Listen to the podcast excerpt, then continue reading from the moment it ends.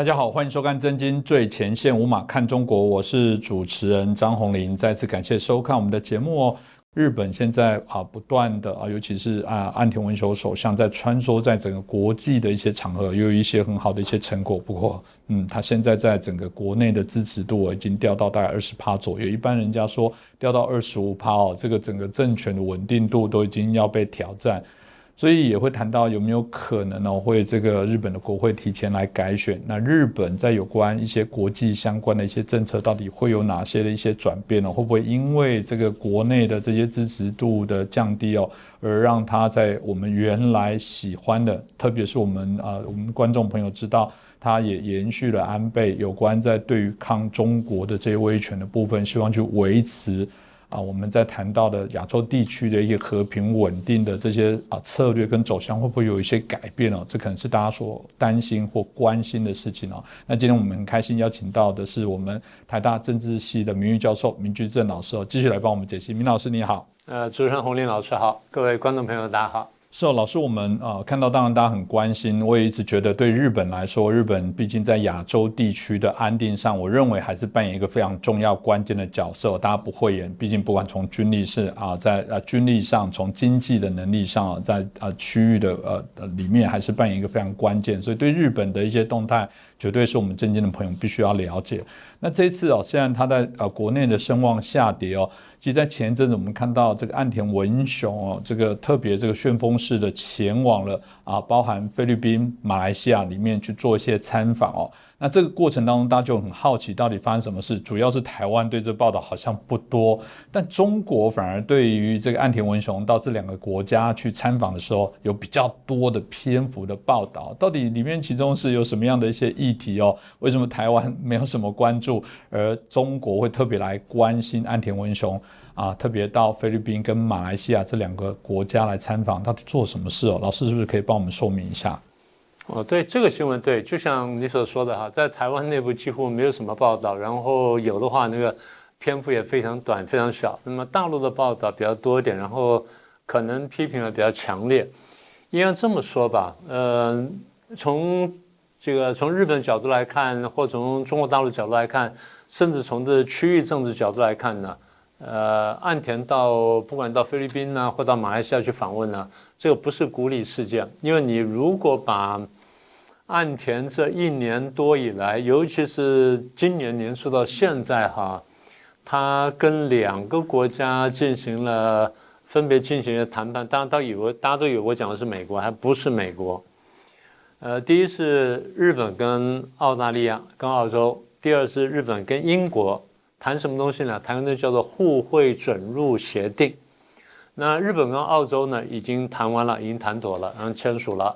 日本跟英国呢也已经谈了，谈的差不多了，然后意向书也也都也都差不多就要签了，所以这个倒是一个比较大的事情。那如果说把，呃，岸田刚刚你说的去访问菲律宾也好，访问马来西亚也好，然后跟澳洲跟英国的事情跟其他一些事情连接起来，你会注意到岸田的外交其实相当积极，然后呢，他他对区域呢。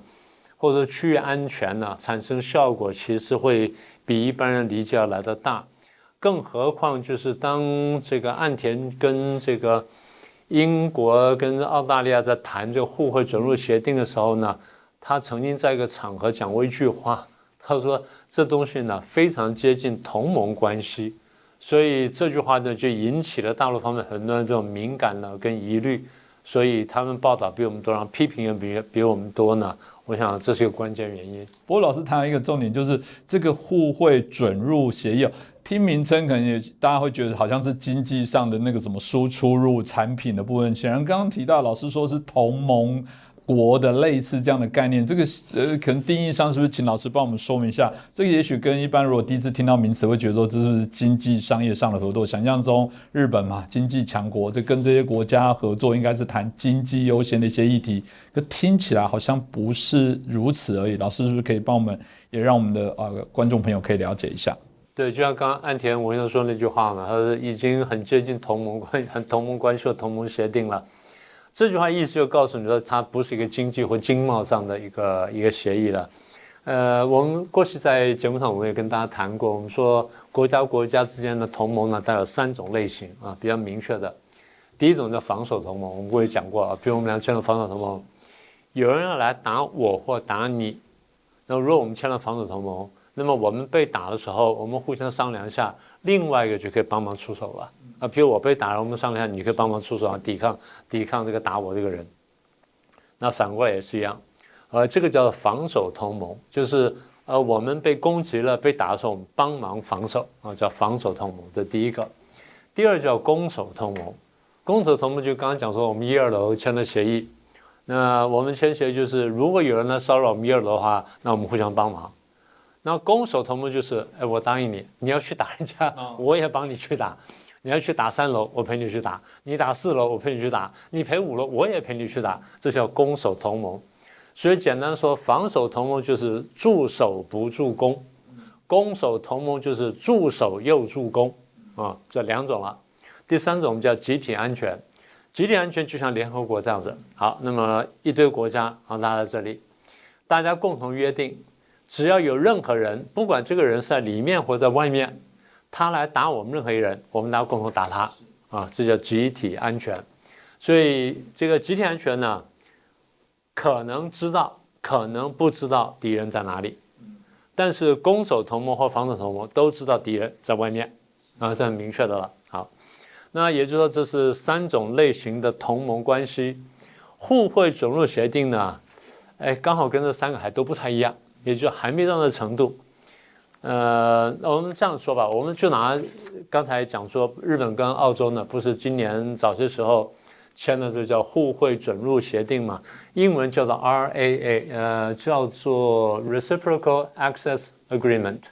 那这话什么意思呢？就是我们两国呢之间呢，你刚刚讲的是经贸，其实不是，他讲的就是武装部队，他专门针对武装部队。这日本跟澳洲签的，好，我们俩之间签了互惠准入协定，我们谈什么呢？第一，日本的军队如果到澳洲访问。必须接受澳洲的法律跟法规的约束，反过来，澳洲军队到日本必须接受日本的法律跟法规的约束，互惠吗？准入吗？好，这第一个。第二，那么这个派遣国它的这个船舶啦、飞机啦，乃至人员的出入境呢，要先得到对方同意。同样的，那如果澳洲的这个飞机啊、船舰啊、人员呢，要到日本来，也要得到日本同意啊。这第二个，第三呢，那这些机船过来不用讲了，人员过来有一个问题，比如说人员过来之后，我们待，哎，我们若待了一个礼拜或待了两个礼拜，万一官兵要放假，你要出去玩，可不可以开车？可不可以开车？然后你驾照怎么安排？然后哪些人有资格开车？好。再来就是这个，譬如说澳洲军队到了日本，到了日本国内了，啊，虽然说参加演习，然后你移动的时候，你携带武器跟运输武器，你事先要怎么报备？我们双方怎么约定？就是我管你不管你管到什么程度？那反过来，日本军队到澳洲去，也同样要跟着澳洲打招呼。好，这是这个武器的部分。再一个部分呢，就比较敏感了啊，费用，费用。日本军队派了一千人到澳洲去，那么他在澳洲的吃住各方面的费用谁来付？同样的，澳洲军队到了日本来，那么这不管多少人，这个费用怎么付？现在大概是这样哈，就本国负责，啊，日本军队过去，日本负责；澳洲军队过来，澳洲负责。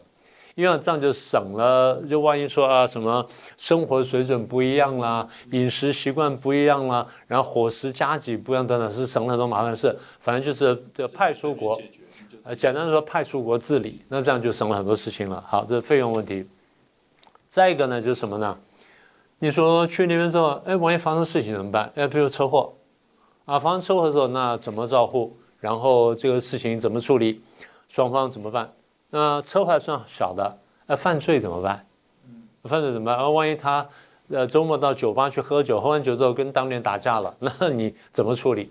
刚刚前面不是讲法律法规嘛？但是这些事情呢还得讲清楚。最后就是两个国家呢要成立一个联合委员会，那么也就是发生什么事情的时候，我们可以协商了然后处理。所以一方面就是这联合委员会呢在前面呢。啊，就把一些细节先谈好，然后再来就是在事情发生的时候，发生任何事故的时候呢，联合文贵可以出面来来商量。所以讲到现在呢，大概我们在在描述什么呢？我们大体上描述在成平时期，日本跟澳洲两个国家的军队怎么样子进入到对方的境内，然后不管是合作啦、演习了或干什么，我们我们怎么去做一些细节、细节的安排。那岸田文人讲说，他离同盟非常近，意思就是说，当战争爆发的时候，做互惠准入协定啊，它的规定要被提高。然后呢，范围要不要扩大？然后扩大到什么地步？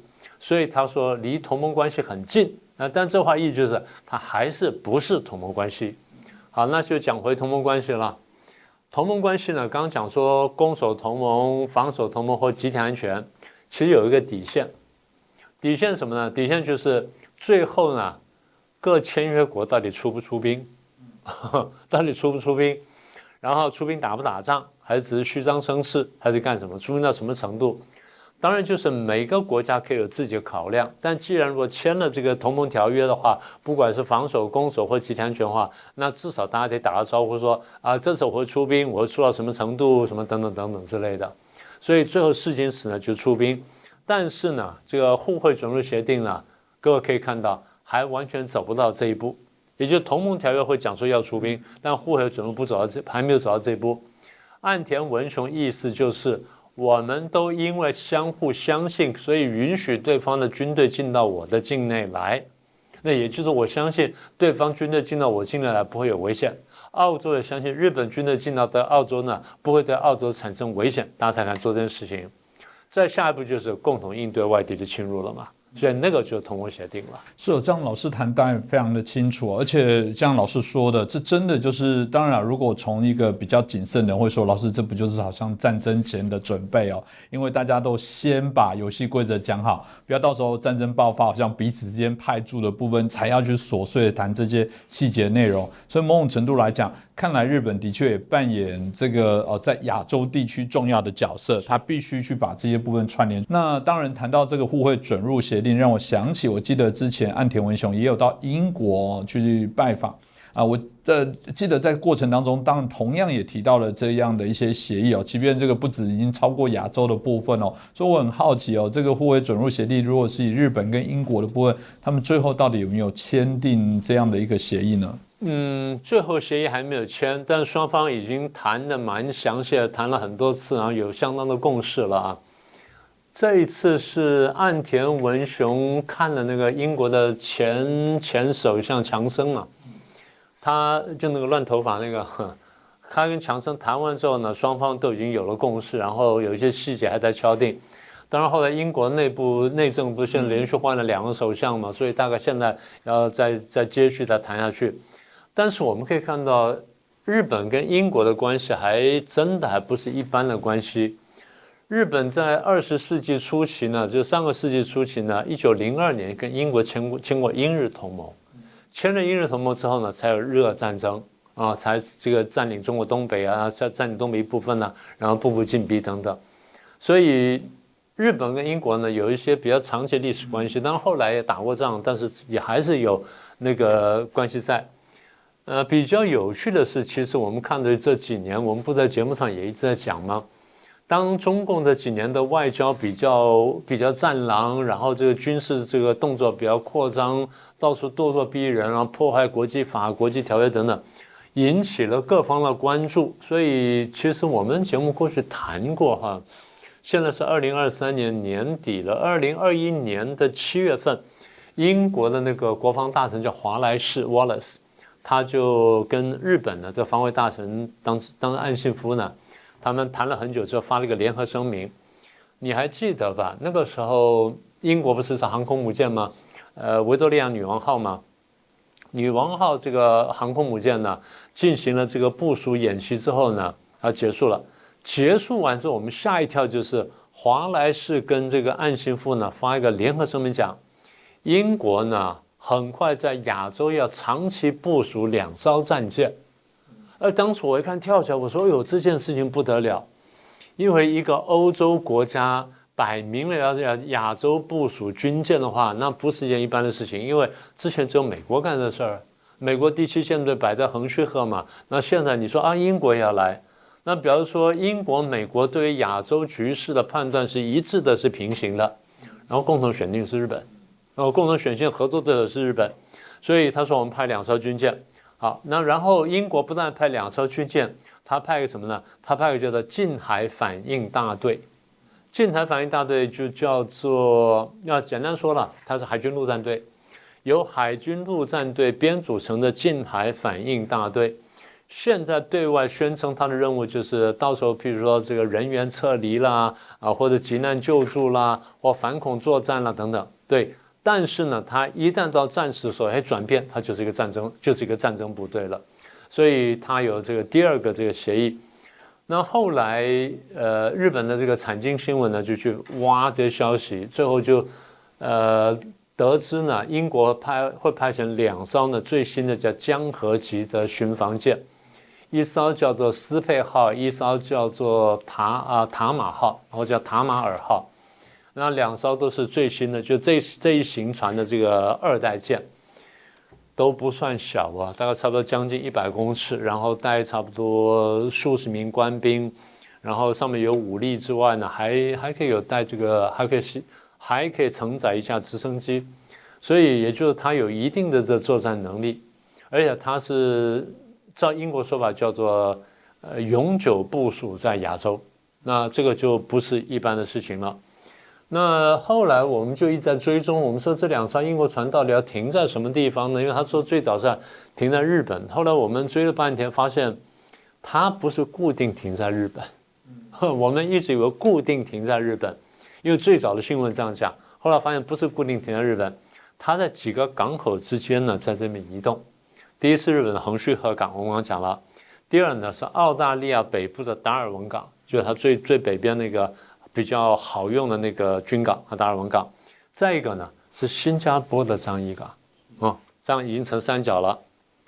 那么也就是说，如果这英国这两艘船可以在日本可以跑到澳大利亚，哎，再跑到新加坡的话，它就把整个这个东东南亚的这一块呢，东亚到东南亚这块海域呢，它就涵盖起来。虽然你说两艘战舰啊，这个真的作战起来不怎么样，但是呢。作为一个世界强国之一的英国，要把军舰摆在这里，这件事情本身就非常小可。那意思就是说，我在这里还不只是说，呃，进行一般的任务，我这边呢，就是我就近这个关注现场的局势，如果有什么事情，我可以例如立刻介入。问题再大时候，我再加派军舰过来。哦，他是这个意思。所以也就是呃，英国对于亚洲局势的关心，或对于。因为中共崛起之后呢，对士兵的这威逼的行为，尤其是对南海跟台湾的威逼行为呢，让英法德这些国家呢觉得说，他们的这航道了，或者说对亚洲的这些经贸关系呢，会受到挑战或者受到阻碍呢，这是他们关切的问题。那当然，另外一个除了刚上述所说的之外哦，大家也比较好奇日本。呃，在近期还有做哪些外交的一些重要的一些工作？特别我觉得这一节谢谢老师带领大家来认识，是我觉得我们是真的有必要了解一下周边国家的这些国际哦。过去老是被笑说台湾人这个对于。国际的事物都不太关心啊，我觉得这是一个机会。当全世界都在注意台湾的时候，台湾没有理由不去注意全世界，特别是啊周边像日本跟我们更为紧密的这些国家的一些互动的联动的部分。所以老师是不是可以帮我们啊分享介绍一下？对我非常赞成你这个看法。我我也一直觉得说台湾人的这个国际观跟国际知识呢，还真的还不够丰富。啊，我想这是我们这个节目的原因，要做这节目的原因之一了哈。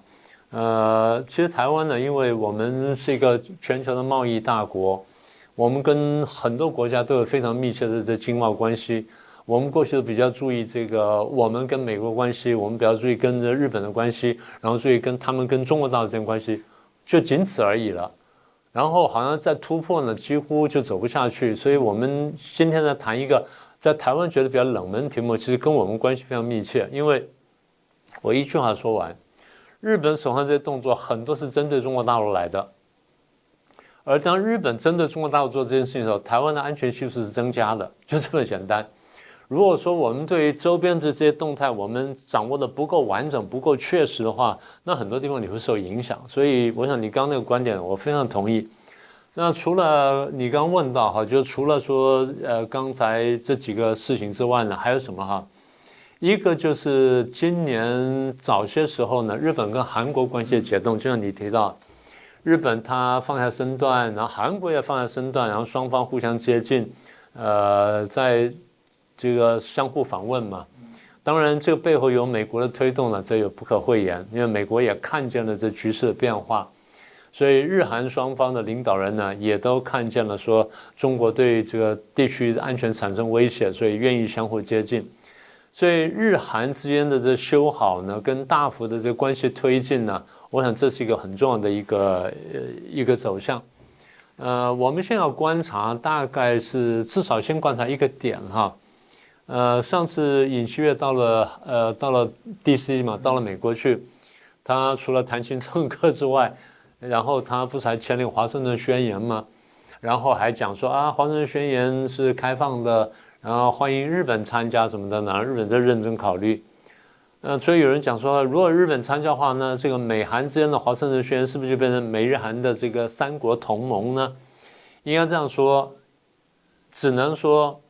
呃，美韩、美日、日韩呢，有三个双边关系。这三个双边关系有两个比较紧密，有第三个日韩关系呢，正在紧密当中，只能这样讲。但说是不是形成了三边同盟呢？那还言之过早。因为照我们刚刚讲同盟的定义，就是三边同盟意思就是，日本被打的话，美国来帮忙，韩国也来帮忙；韩国被打的话，美国来帮忙，日本也来帮忙。美国被打和日本、韩国都得来帮忙，那这叫三边同盟。那如果还没有讲到这一步，没有走到这一步呢，就不算是三边同盟。但是如果我们刚刚讲说，第一，它两边有这个有这安全协议了，美日美韩安全协议，日韩之间如果再签一个互惠准入协定呢，啊，那就离同盟就再进一步了，啊，那所以就符合了我们前面讲的岸田说的，啊，这个很接近同盟关系。意思就是，如果战争爆发的话，这个互惠准入协定啊，转变成为这转变成为同盟呢，是比较容易的事情。但是我得提醒大家，现在还没有啊，这日韩的关系。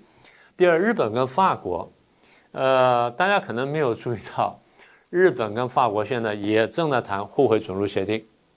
当然，他们起步大概比英国那边还晚一点点，然后成果比英国那边少，但他们毕竟在谈这件事情，所以你注意到哈。日本跟日本啊，跟澳洲签了互惠准入协定，日本跟英国在谈互惠准入协定，谈的差不多。日本又跟法国谈互惠准入协定，好，这很有趣了。那么也就是这个，我们看在亚太地区编织的这个反共防共的这个围堵网呢，就是多层次的，然后不只是以美国为中心，而是各国这缔约国之间呢彼此也交织。交织呢，在搭搭建这种关系，呃，我还得提醒啊，这种交织搭建关系还没有到同盟，但距离同盟是比较近的啊。这是日本跟法国关系。再一个就是曾经有个报道，后来又暂时停滞下来，但是将来可能会再恢复的，就是北约到底会不会在日本设立一个办事处的问题，或者做一个联络处的问题。这件事情我在我看起来是一个时间问题而已，那设是迟早会设的。好，那再就回到你一开头问的问题哈。那日本跟菲律宾的关系，他们当然，呃，第一次岸田去拜访了，拜访完之后干了什么事情呢？第一，安田在菲律宾呢国会里面做了演说，他特别强调，就是因为中国大陆呢在南海呢破坏了很多国际公法的一些规范呢，跟一些这个行为准则，然后现在就是日本跟菲律宾呢觉得说。要保护海洋自由的一个三边合作呢，啊，正在进行当中。那什么叫三边合作呢？对不对？日本首相在菲律宾演讲讲三边合作，那第三边是谁呢？美国嘛，对不对？就是我们刚刚讲的美国。然后他还承诺，我要帮助菲律宾提升你的防御能力。好，这下有趣了。这第一点。第二点呢？啊，安田文雄跟这个除了跟国菲律宾国会演讲之外。他跟菲律宾的总统呢，小马可斯呢，开始谈谈什么呢？谈互惠准入协定，然后就跟刚刚讲的一样，他跟旁边周边几个国家跟援助国家开始谈互惠准入协定，然后最近这个呃中共的跟中共海军跟他的所谓第二海军，你看海警海警部队不是跟那个菲律宾的那个船发生冲撞啊，发生什么纠纷吗？然后在南海问题上面发生争执啊，黄岩岛什么，然后互相这个指控对方侵权。那岸田讲啊讲讲说，我们日本呢会继续提高菲律宾的安全能力啊，做出贡献，保护地区的和平跟安定。六月份的时候，菲律宾跟日本呢就已经进行了海岸警卫队的这个共同训练。海岸警卫队现在在我们的观念里面就是各国的第二海军啊，中共叫海警嘛，那现在很多国家叫海岸呃警卫队嘛，那这是第二海军。所以岸田在这个演训上面就讲，他说，通过这些努力呢，我们可以这个保护海洋秩序。海洋秩序呢是经由法律跟规则所管辖的，而不是靠武力所管辖。这句话明白讲的就是中共，就是你不是按照大家讲的这个法律啊、秩序跟规则呢来来进行这个游戏，而是你用去武力呢想要改变这个规则，这是大家所不能接受的。然后最后就是安田还。表示他跟菲律宾提供了这个沿海的这监视雷达，那希望说对菲律宾这个沿海监视部分呢，啊有所帮助。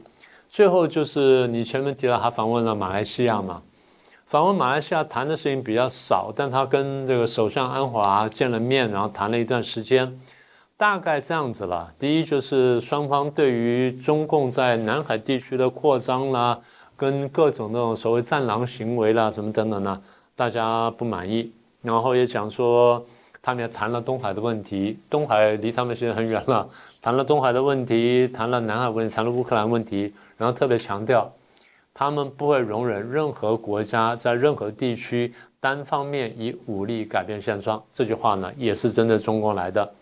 所以我们可以看到岸田的这些动作呢，虽然台湾的报道不算多，但是你可以看到这些动作全部是针对中国来的。那么也是补强了美国在亚洲的各种安全网的一些可能还比较弱的地方。那么美国敦促日本扮演这角色其实很多年了。那日本大概从最早是这个小泉纯一郎，然后后来是安倍晋三呢，两个首相呢先后努力推进呢，像现在甚至有点成果慢慢成型。那也就我刚讲的。